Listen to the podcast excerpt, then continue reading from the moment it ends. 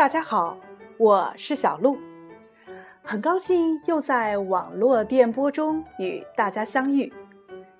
节目自开播以来啊，得到了朋友们的大力支持，当然好心吐槽者呢也不少。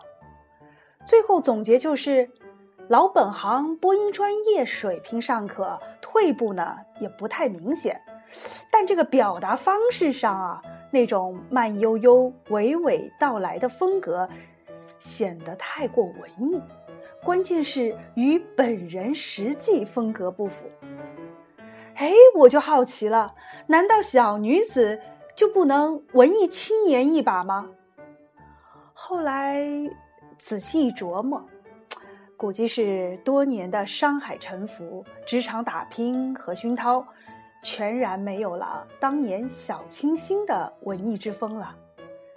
唉，闲看庭前花开花落，任凭窗外云卷云舒，变得理性有余，感性不足，变得干练高效，霸气外露。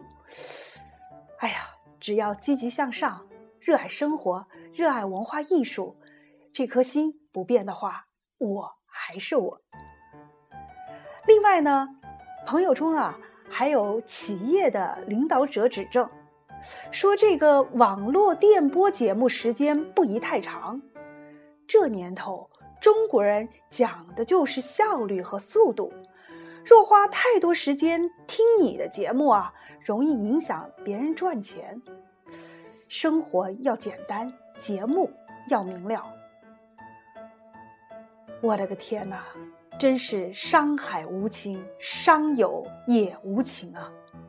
好的，我会收集好大家的宝贵意见，好好学习，压缩成金，单枪直入，勇往直前。其实呢，我挺喜欢自媒体脱口秀《逻辑思维》节目主讲人罗振宇，哎，也就是那个胖子老罗，作为新网络媒体的红人。他那种随意、自由、轻松的交谈方式，哎，还挺合现代人胃口的。虽然他那略带地方口音的普通话，颠覆了我们对主持人口语的这种专业要求，但这又何妨呢？内容为王，只要观点够独到、够犀利，就会有人喜欢，有人追捧。所以。小女子想表达的意思就是，请大家多多关注《新印象文化之旅》节目的内容和实质，我会努力挖掘一些大家喜欢的话题。上两期节目当中啊，主要与大家聊了聊意大利这个国家，当然还有很多奇闻趣事有待慢慢讲述。在后期的节目当中呢，我也会陆陆续续的补充进来。对那些热爱意大利文化艺术或者喜欢在意大利旅游的朋友们，尽量多提供一些有价值的参考信息。所以呢，今天呢，我想把意大利的话题先放一放，跟大家聊一聊新鲜的内容。这几天啊，是清明节。假期中啊，很多人都要与家人一同这个祭拜先祖或者是已故的亲人，难免呢要上山下乡，带着一身泥一脚土回来。哎，但正是这种特殊的节日，让更多的城市人走进山间田野，走进大自然，感受春风雨露，听鸟叫虫鸣。这个扫墓途中啊，很多人还会顺带找上一个乡村饭馆用餐，一家老小啊，这个围坐一团。等菜上桌之前呢，孩子们呢则兴奋不已的跑开了，因为城里的孩子们啊，除了见过动物园里关在笼子里的动物外啊。哪里会见到与人和谐相处、自由自在、生动可爱的小鸡小鸭呢？于是啊，围着这个屋前房后啊，争着给这个小鸡小鸭喂食。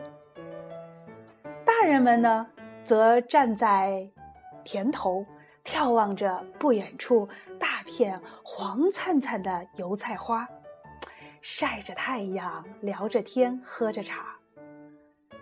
当农家大婶儿在灶台的大锅里翻炒着自家田地里种出来的美味绿色佳肴时，那伴着微风飘散在四处的这个饭菜香味儿啊，简直是沁人心脾，令人陶醉啊！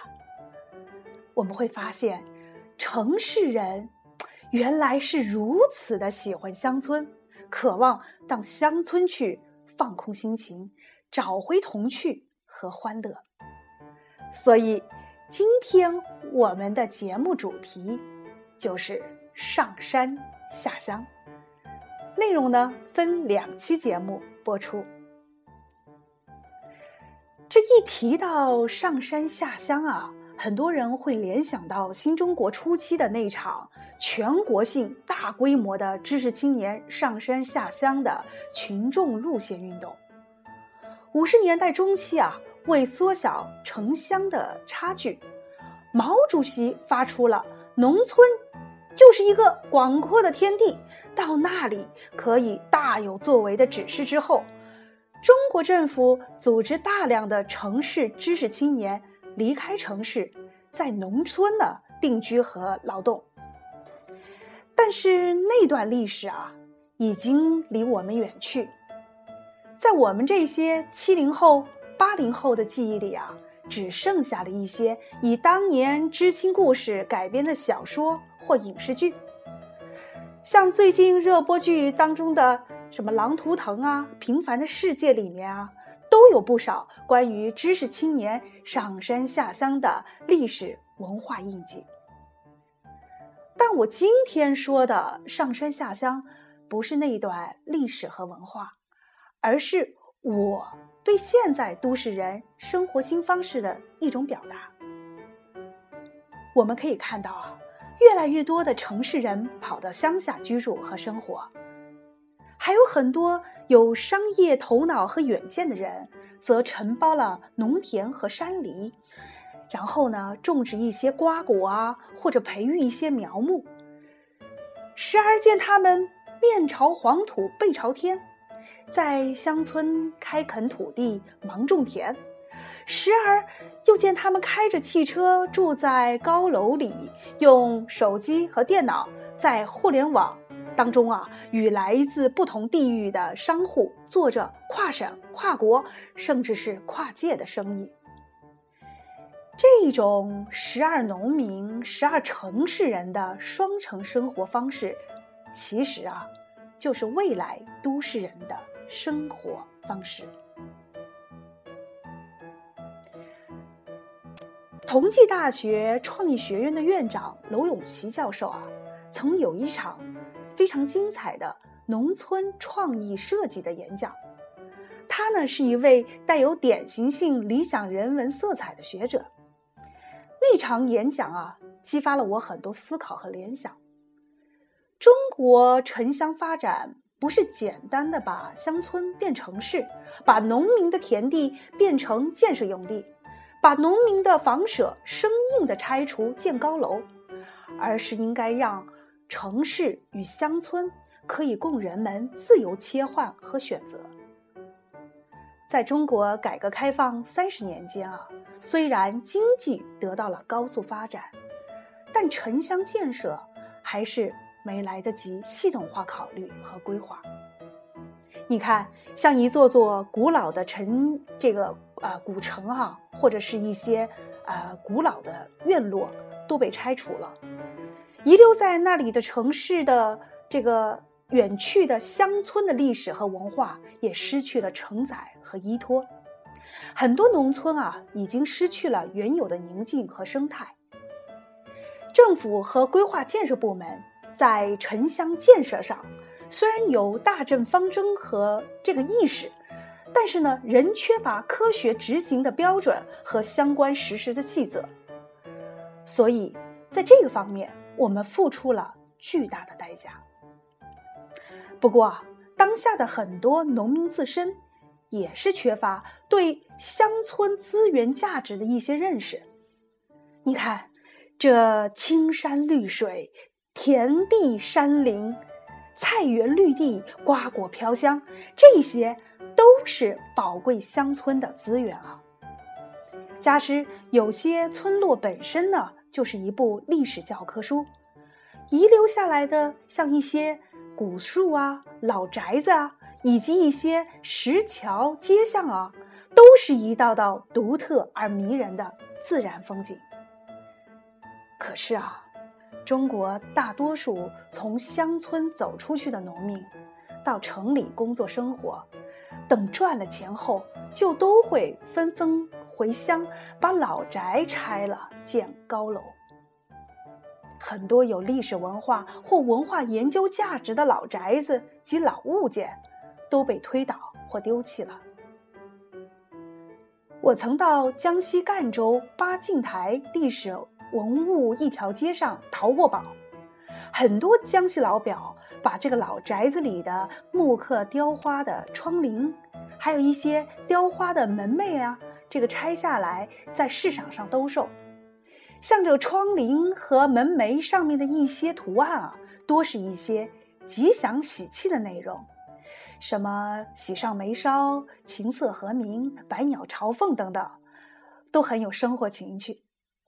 后来呢，我把这些淘来的几个门楣擦拭干净，略加打理，用合适的边框装裱之后，把它们啊当做宝贵的艺术品悬挂家中，别有一番滋味。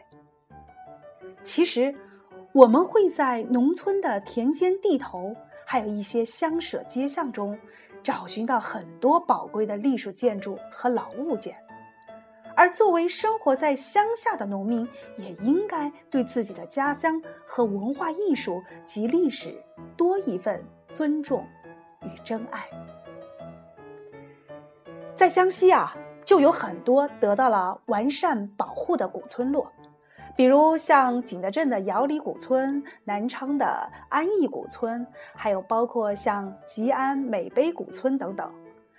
记得在二零一三年的时候，公司在赣州建设几个项目。